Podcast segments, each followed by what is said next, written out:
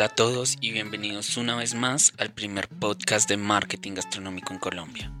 Como pueden verlo en el título de hoy, hoy hablaremos sobre religión y gastronomía. La relación de las costumbres de consumo de carne de vacuno y de porcino tienen históricamente una clara sugestión de la religión.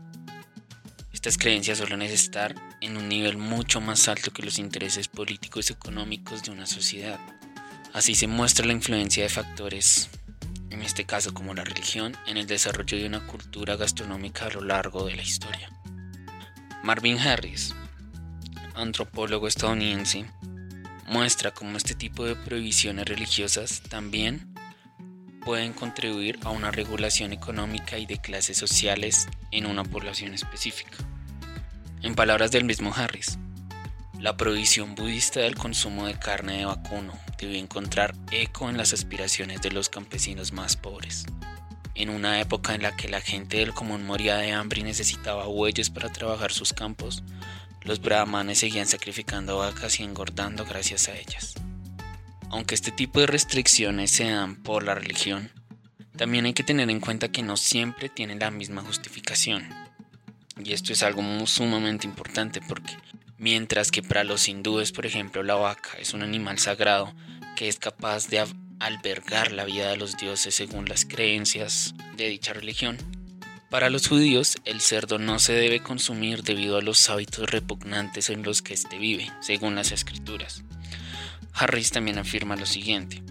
La principal razón de que la ley prohíba su carne ha de buscarse en la circunstancia de que sus hábitos y sustento son sumamente sucios y repugnantes.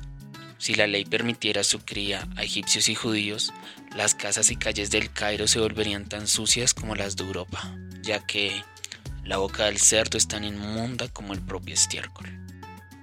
Se puede evidenciar aquí que las creencias religiosas, algunas, no se actualizan qué me refiero con esto?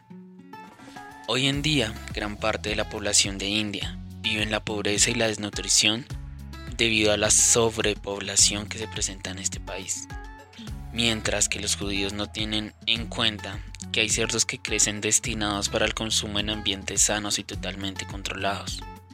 Todo esto es debido a las tradiciones culturales que se tienen desde hace miles de años.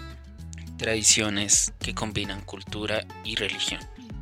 Pero no siempre las necesidades de una sociedad son superiores a lo que dicen las sagradas escrituras. Por ejemplo, para un latino que sufre de hambre y cuenta con una liebre para alimentarse, un conejo, sería muy normal matarlo y comerlo. Pero para un judío no, ya que las escrituras tienen estrictamente prohibido hacerlo. En el Levítico exponen lo siguiente. No comeréis del camello, que rumia pero no tiene partida la pezuña. Del chafán que rumia pero no tiene partida la pezuña. O de la liebre que rumia y no parte la pezuña.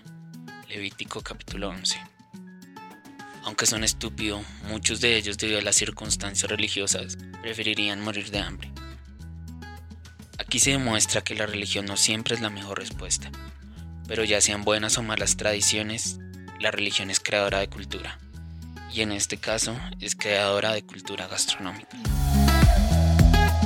Muchas gracias por escuchar este episodio. Recuerda que en redes sociales nos puedes encontrar como arroba a apexes. Sí, con doble A al inicio. Hasta un próximo episodio.